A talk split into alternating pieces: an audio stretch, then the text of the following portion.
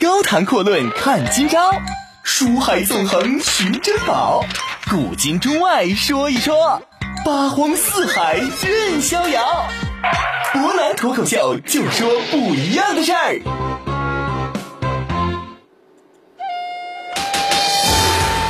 听众朋友，大家好，欢迎您收听今天的博南脱口秀。那在收听我们节目同时呢，博南也是再次提醒大家啊，我们的博南读书会已经正式成立了啊。如果说您想加入咱们的博南读书会，跟博南一起探讨一下您读书的种种感想，或者说您对人生的一些感悟呢，您就可以在我们的微信公众账号“秦皇岛新闻八九一”里边啊，您只要点击添加关注之后，回复一个读书会就可以，然后呢，你就扫码能够加入我们的群。最近这段时间呢，伯南再跟大家一起聊一聊著名的电影《铁血战士》，还有它的衍生品的小说的故事。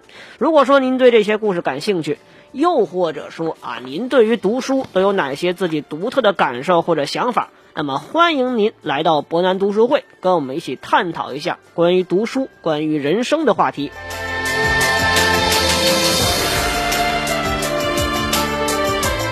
那其实说到读书啊，最近呢，伯南也是在跟大家一起说关于《水浒传》当中的故事。那么，《水浒传》一百单八将，一百零八个好汉，那么可以说每一个人呢都会有自己不同的人生、不同的理想、不同的想法，当然结局也是各不一样的。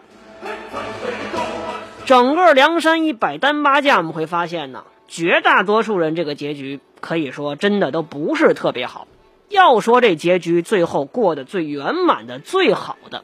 咱们今天就得说一说这位天满星美髯公朱仝的故事。熟悉梁山背后故事的朋友可能都知道，啊，这梁山好汉到了后期之后，特别是征讨方腊的时候，大部分人是死在战场之上了。那所谓去时三十六，回来十八双嘛，纵横千万里，谈笑却还乡，没有几个人真正回得来。死在病床之上的呢，也有十位。他们的命运相对来说，可能也就比战死沙场的要稍微好一些。相比之下啊，能够熬过漫天的枪林箭雨，能够在厮杀战场之上最后成功生还的，可以说相当不容易。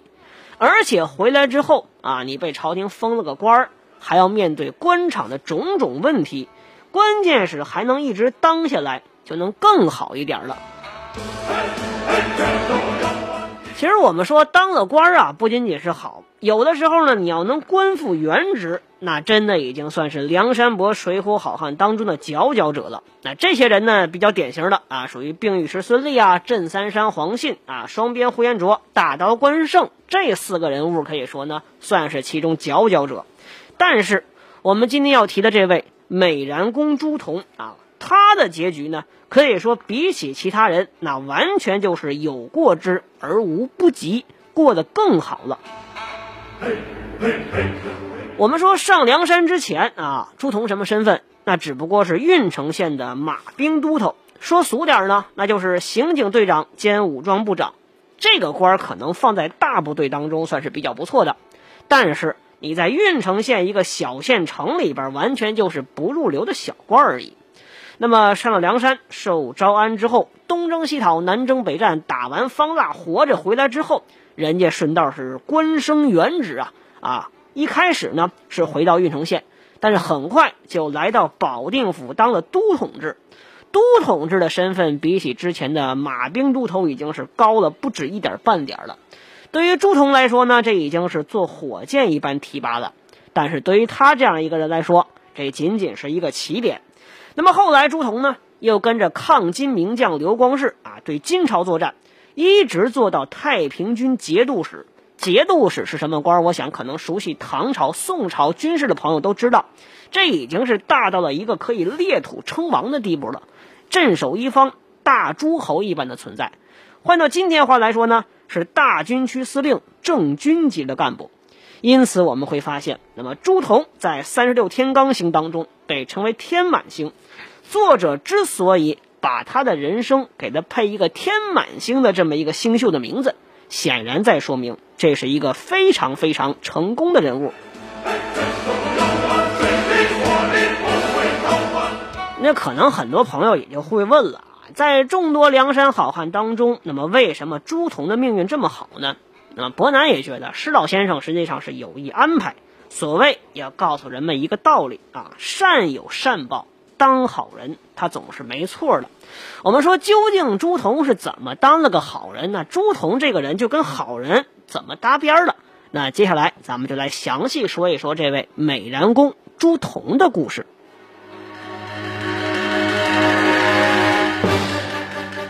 其实要说到朱仝的故事啊，我们得讲一讲中国传统文化当中对于古代文化传承的一个尊称问题啊。我们会发现《水浒传》小说当中呢，有些人物塑造的完全就是古代文化形象的一个翻版。比如说杨家将人的后代啊，杨志，这一典型呢就是把杨家将中门满门忠烈的这个情况翻版过来。呼延灼呢是把北宋开国的河东名将呼延赞带了过来。而要提到汉末三分义勇武安王关羽的后代，那么《水浒传》当中专门提了两个人，一个是这位啊，一部虎须长髯，生的是虎背熊腰、膀阔腰圆、为人豪勇的美髯公朱仝。那么另外一位呢，就是模样和祖上云长相似，手使一口八十二斤青龙偃月刀，坐下卷毛赤兔马、绿袍金甲的大刀关胜这两位了。当然，我们说呀，熟悉《水浒传》小说的朋友会发现啊，虽然说都是跟关羽的形象非常类似，并且绰号和身份啊，一个是打的名号是一样，另外一个完全就说白了是关羽的子孙后代，但是我们会发现，作者在这两个人的形象塑造当中啊，采用了不同的方式。我们对于关胜的人格魅力啊，说汉末三分义勇武安王，关羽讲的是什么？之前伯南讲关羽的时候提到过，这个人是义字当头、义载千秋的人物，做事讲究义气。而关胜呢，我们只知道关胜的武力确实超群，人家排名是梁山伯马军五虎上将当中头一号，大刀关胜跟一般人不一样，刀法纯熟，在勇力绝伦的方面似乎跟关羽搭边了。但是关胜为人做事，没有人提到过太多，因此我们会发现，关胜啊，他仅仅代表了关羽勇武的一方面，而关羽讲究义气、义载春秋啊，可以说义薄云天的这些方面呢，似乎全都在美髯公朱仝身上表现的是淋漓尽致的。呃，在中国古代嘛，有一句俗话说的很有意思，叫做“宫门当中好修行”。啊，确实，对于很多古人为官者来说呢，身在宫门，尤其是掌握一些权力的人，如果说想要帮别人一把，或者说害别人一把，那么对于一般人来说都要非常容易。但是，真正能做到这一点的宫门中人，实际上可以说是少之又少。之前我们讲雷横的时候。专门给他用了一个词儿，叫做“流氓都头”。说白了，这个人呢，执法是采用野蛮执法，公然吃拿卡要。而对于朱仝这样愿意属于啊宫门当中去修行的人，可以说是难能可贵的极少数的少数派。首先，我们说呀，这梁山伯的二代目、三代目两大寨主晁盖和宋江啊，分别都在郓城县犯了事儿了，而偏偏在这个地方把他们两个全都放走的。都是朱仝。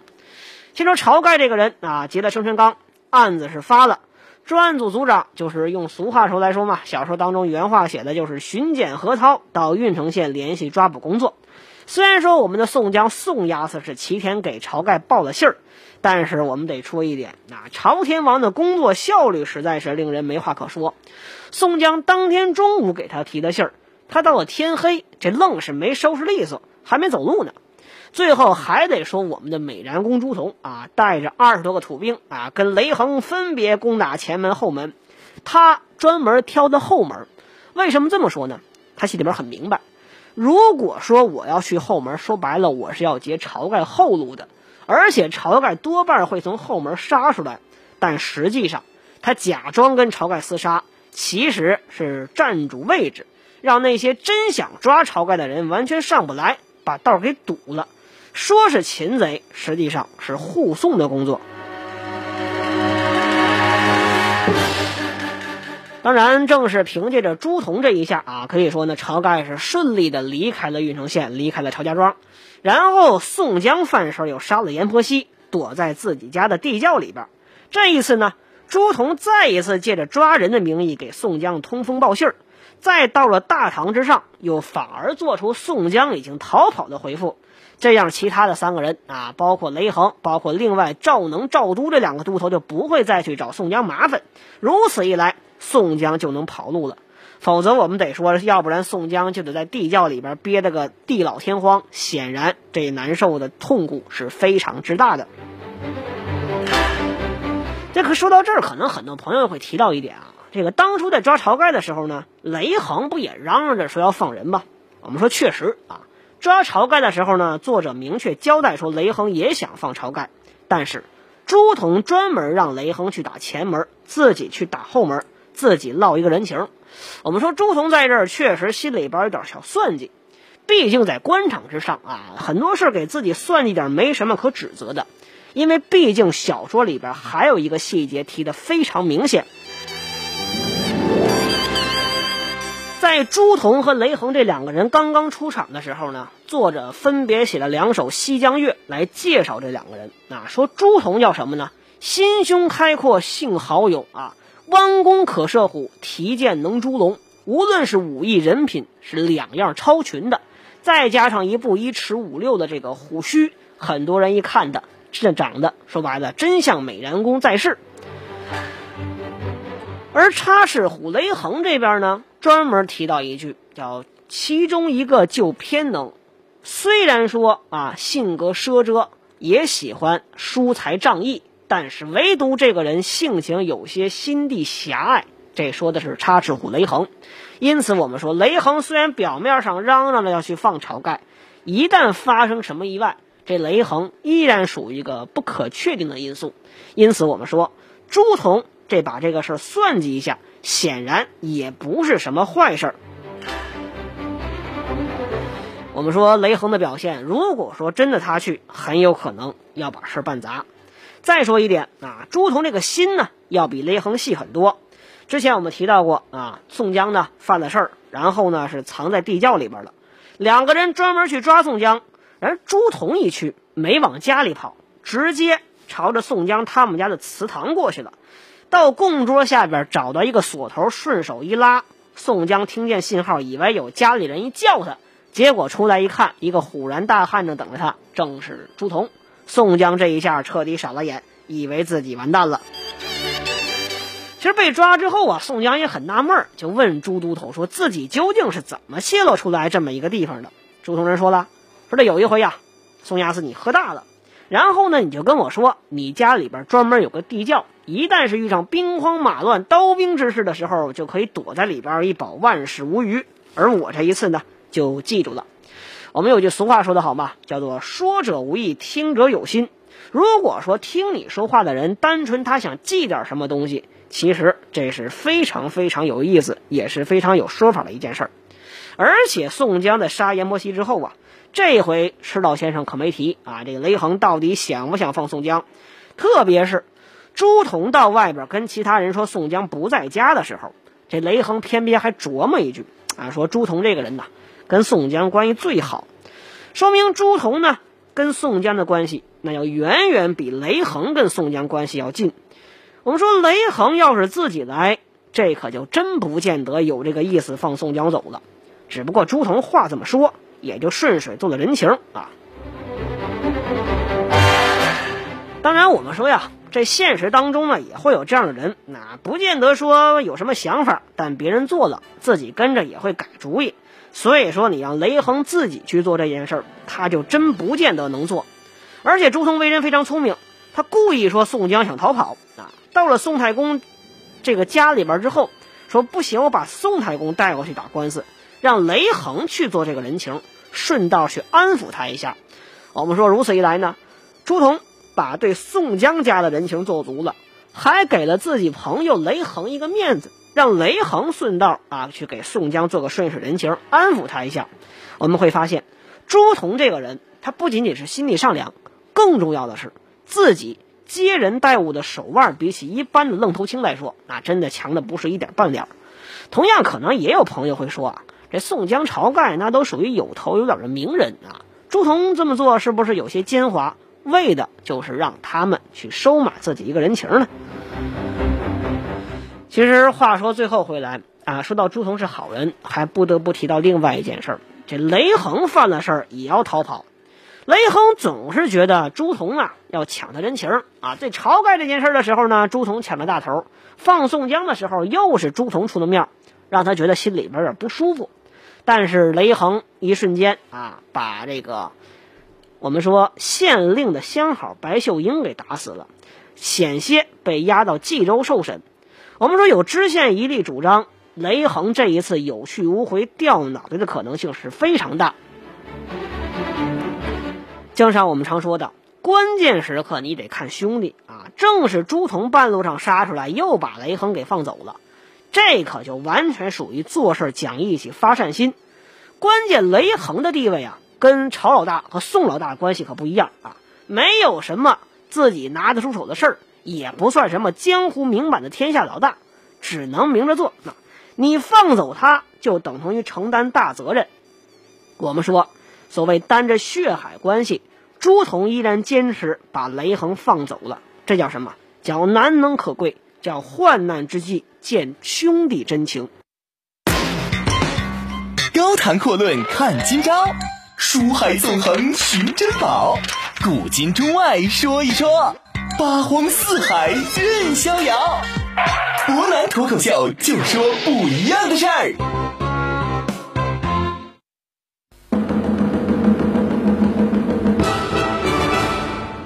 各位欢迎回来，您现在正在收听的是博南脱口秀。那咱们接着讲一讲美髯公朱仝的故事啊。那刚才我们提到这么一点，那朱仝最后呢是力主之下把雷横四子给放了。那么朱仝这一下自己可以说是惹了很大官司，因为雷横这个呀不能轻易放。雷横杀的人呢是当朝县令的一个相好啊，如此一杀之后，县令自然是暴怒不已。对朱仝，虽然说他很欣赏朱仝这个人，但是也不能轻易就放过朱仝。因此，我们说朱仝的命运在此时也是遭遇了一个很大的危机。当然，小说当中说的很明白啊，朱仝家里边有钱，人家是买告上下，然后把这事儿勉强算是给平息了一些。再加上朱仝平时为人呐，确实真的跟一般的这种都头是相当的不一样，人际关系非常好，因此大家可以说是一力周全的。最后，随着朱仝投案自首，那到了冀州府，判了一个杖几二十，赐配到了沧州。我们说，虽然命是保住了，但是呢，公职可以说也是没了。其实我们说呀，从这儿就能看出来，那朱仝这个人的人品呢，真的是相当不错。为了自己简单一个朋友，把自己一个大好前程全都给丢了，而且呢，之前对他印象一直非常不错的县令，如此一来，心里边也很怨恨他。我们说呀，啊，因此能够对比出来，朱仝是怎么样的人，雷横是怎么样的人。我们常说一句很有意思的话，叫做“人和人的差距怎么就这么大呢？”之前我们讲雷横的时候，说这是流氓都头，只会吃拿卡要，然后就是暴力执法。但是你到了朱仝这儿，人家是有能力、有名声的人，我会想办法救你；没能力、没名声、声名不太好的人，只有我要有机会，我也依然会选择拉你一把。因此，我们说朱仝啊，还得那句话：好人总有好人帮啊，关键时刻自己做好事儿。总会有一个好的结果的。那么后面情节呢？我们说变相来说，更能表现朱仝这个人的人品呢，还真就是不太一般。为什么这么说呢？